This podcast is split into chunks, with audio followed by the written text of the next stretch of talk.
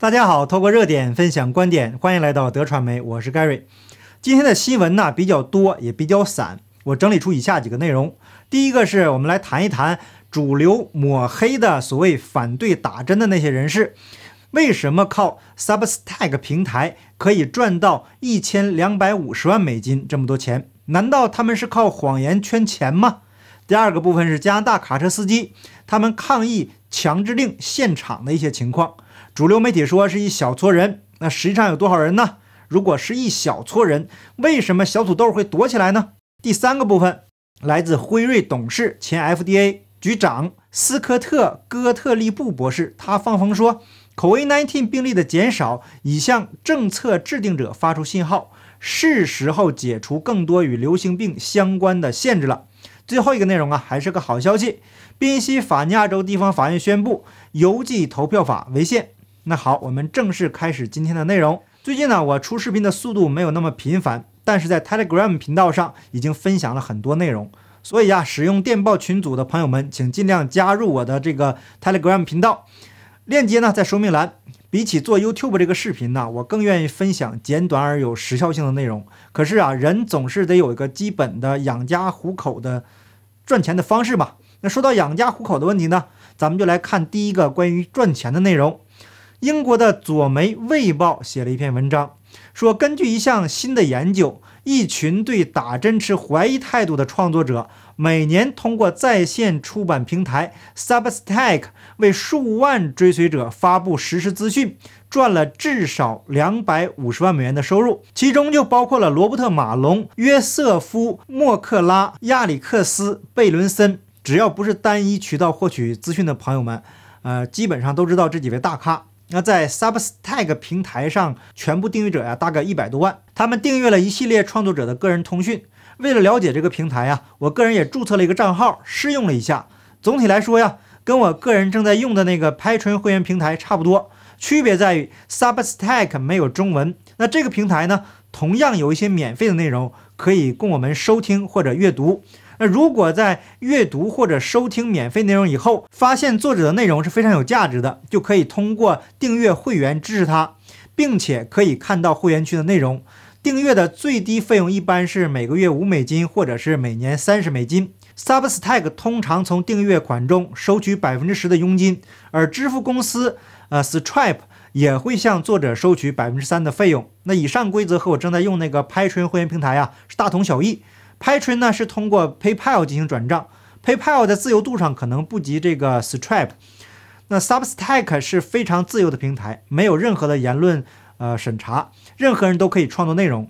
有一个叫反数字仇恨中心的组织，经过他们的研究表明，前面我们提到那几位大咖创作的内容收入啊非常的丰厚，具体的数字啊咱们后面还会再说到。这里咱们先说一个逻辑性问题，大家在看我视频的时候啊，如果您觉得喜欢呢，就可以点个赞；那如果喜欢加认同呢，会点订阅我的频道。那这些啊都是动动手指就能做到的。那虽然说起来容易，实际上啊也是非常难的。那有些人呢可能做了几年的视频，订阅他的人呢也没有几个。订阅已经都这么难了，那如果说还要让人花钱订阅你的内容，这个难度啊，大家可以思考一下。那您对一个频道有得有多喜欢才愿意付钱去看它的内容呢？那我个人的频道在备受打压的情况下，用了两年的时间，呃，到了十六万五左右吧。那今天呢，YouTube 还通知我，未来几天又要开始删除我的订阅了。那被他们认定为不实的订阅呢，基本上就会被删除。所以呢，请大家这两天检查一下，看看自己的订阅是否被取消。目前呢，我这 YouTube 和拍纯会员两个平台的会员加起来，也不过才二百四十一个人。那收入加在一起呢，每个月刚刚够给美国缴税的。实际上啊，经过我个人的观察，这些会员朋友绝大部分都不怎么特别关心我这个会员区的内容，他们就是纯粹的支持。这也是让我个人最感动的地方。卫报呢引用了反数字仇恨组织的这个调查报告，他们说，以马龙为代表的几位创作者在 Substack 平台上通过放大对疫苗的怀疑态度，并且从中获利，这与自由无关，这是关于谎言中的获利。这个组织还说，两百五十万美元是对疫苗持怀疑态度的作者所产生的最低收入。那这个数字啊，可能高达一千两百五十万美元。Substack 没有给出单个创作者具体的订阅数量，只是披露了数千和数万这样比较模糊的术语。他们要求 Substack 应该立即停止从可能严重伤害读者的医疗错误信息中获利。那我个人一点也不了解，也不想了解这个反数字仇恨组织，因为了解这么一个没智商的组织啊，等于浪费我宝贵的时间。刚才我们已经探讨了，想要通过会员平台获利有多难。我相信呢，只要有点智商的人都能明白一个道理：现在靠写文章赚钱，比做视频还难得多。那么多人愿意付费看他的内容，那创作者要没点真本事，或者说就靠散布所谓的错误言论。怎么可能有众多的付费和订阅者呢？请问谁愿意花钱常年看错误信息呢？每个人对非主流消息天然的都保持着戒心。那如果一次两次发现是假消息，第一时间就会退订了。那一个简单的例子就是 CNN，它的收视率是怎么暴跌的呢？真实可靠是媒体生存的基本要求。那对于创作者而言呢，同样的道理，大家不只是用脚投票。还在用口袋里的钱在投票，得道多助，失道寡助。那这两天呢，我们也看到了卡车司机的投票方式。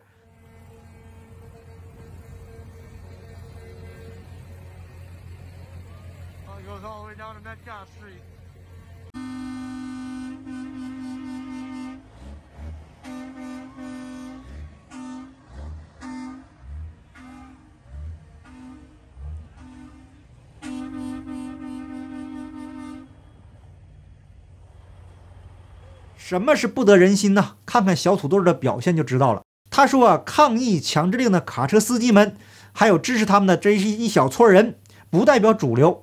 那小土豆以为啊，可以靠无良的左媒可以一手遮天。当他在台上不知廉耻的谎言，成功的激怒了沉默的大多数。结果呢，就是小土豆直接开溜，说自己呀中了病毒，需要在家办公，直接给躲起来了。看来跟这个拜登都是一路货色呀。卡车司机们的要求很简单：立即取消与口味的有关的所有非常性这个限制措施，取消口罩和打针的护照，让每一个因没打针而被解雇的加拿大人恢复工作。媒体对车队的最初报道说，抗议是针对一项跨境卡车司机新出台的联邦疫苗强制令，但是抗议的组织很快明确表示。他们的任务是解除所有与 COVID-19 有关的命令。车队在官方 Facebook 主页上发布了一份摘要，说：“2022 自由车队不是反疫苗，许多司机都已经打了针。”说到这里呢，我个人觉得啊，需要再说一个逻辑性的问题：中共经常喜欢用反华取代反共，而且混淆中共跟中国的区别，尤其是中共国强大的民众，那脑子啊就被洗成一团浆糊。明明是认贼作父，成了马列子孙。反而说别人是西方反华势力，共产党的邪毒是从哪来的呢？难道不是从苏联传染的吗？马克思、恩格斯、列宁、斯大林这些中共的祖宗难道是中国人吗？事实上，海外绝大多数人反对的是中共的邪恶政权。那中共啊，他也非常清楚这一点。那如果真相被大众了解，他们的谎言就破产了。所以才死缠着中国人不放。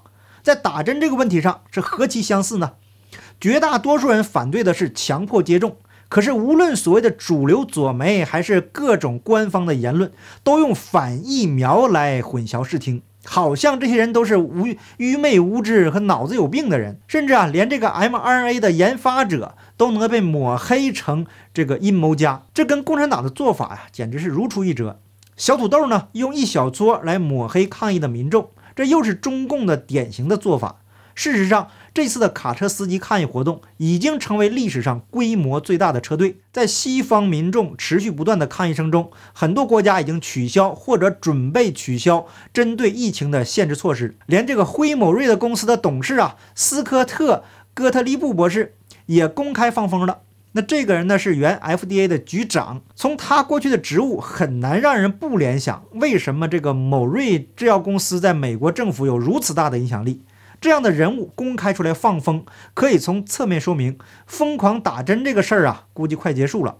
哥特利布在接受媒体采访时说：“让人们遵守规定，获得配合的唯一方法是我们证明有能力以实施的时候相同的方式撤回强制令。”那前面我们说的发生在加拿大的卡车司机抗议，已经非常清楚地说明了强制令是多么的不得人心。那政客们呢，为了避免引火烧身，纷纷地站出来表态了。英国呢，已经开始躺平了。丹麦呀，也将在二月一日取消对 COVID-19 的所有的限制。瑞典将在二月九日解除大部分限制。而小土豆啊，这个死航的结果，大家现在也看到了。政客们最擅长的就是见风使舵、过河拆桥。说到见风使舵呀，今天还发生另外一件大事儿，是一件呢改变风向的大事儿。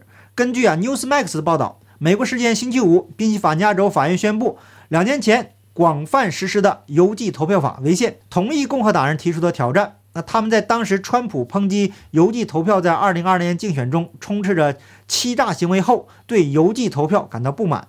那根据周五公布的联邦法院文件，法院裁定第七十七号法案允许宾夕法尼亚州居民通过邮寄投票，违反了宾夕法尼亚州的宪法第七条的第一款。那裁决中啊，州法院院长。玛丽·汉娜·莱维特法官写道：“如果向人们提出一项结束第七条第一款要求亲自投票的宪法修正案，很可能会被采纳。但是，必须先向人民提出宪法修正案，并且纳入我们的基本法，然后才能允许无故邮寄投票的立法写入我们的法规。什么意思呢？二零一九年的邮寄选票违反了州宪法，想要邮寄投票合法化，必须得向州立法机构提出宪法修正案。”那如果修正案通过了，才可以合法的进行邮寄投票。宾州这个总检察长乔治夏皮罗在一份声明中说，这个意见呢将立即被上诉，不会对宾夕法尼亚州即将举行的选举产生任何直接影响。那正在竞选州长的民主党人夏皮罗说，他相信州最高法院将维护邮邮寄投票的这个宪法性，并且批评下级法院的意见。是对法律基于扭曲的逻辑和错误的推理，这什么鬼话？二零一九年，共和党控制的立法机构授权对所有选民进行无理由邮寄投票，扩大了州宪法中的一项条款。这项条款要求州政府为无法亲自投票的人提供投票的选择权。那宪法没有明确规定立法机构不能将缺席投票扩大到其他人。然而，这个共和党挑战者说，宪法旨在严格限制缺席投票，并引用一段话说，选民必须在选区居住至少六十天，他们应提出投票。在意见中，三位共和党的法官同意他们说的这个段落已经在州最高法院之前的两项决议中被引用，以使。一八三九年和一九二三年的通过的这个扩大缺席投票的法律无效。宾州的州长沃尔夫办公室在一份声明中说，政府将立即将这一决定向州最高法院上诉。呃，今天的下级法院的裁决不会立即对邮寄投票产生影响，等待上诉的最终决定。法院的这个判决会激起多大的波澜？目前呢，我们还不得而知。重要的是，不能让作弊的一方在二零二二年中期选举中得手，这才是重中之重。总之啊，这个判决再次撕开了一个口子，算是又一个比较好的消息。当然，最终的结果还得看天意。最后跟大家说一下，我们下期的节目啊会在大年初三播出，所以在这里跟大家呃提前拜个早年，祝大家在虎年里生龙活虎，虎虎生风。好，感谢您的点赞、订阅、留言、分享，我们下期节目见，拜拜。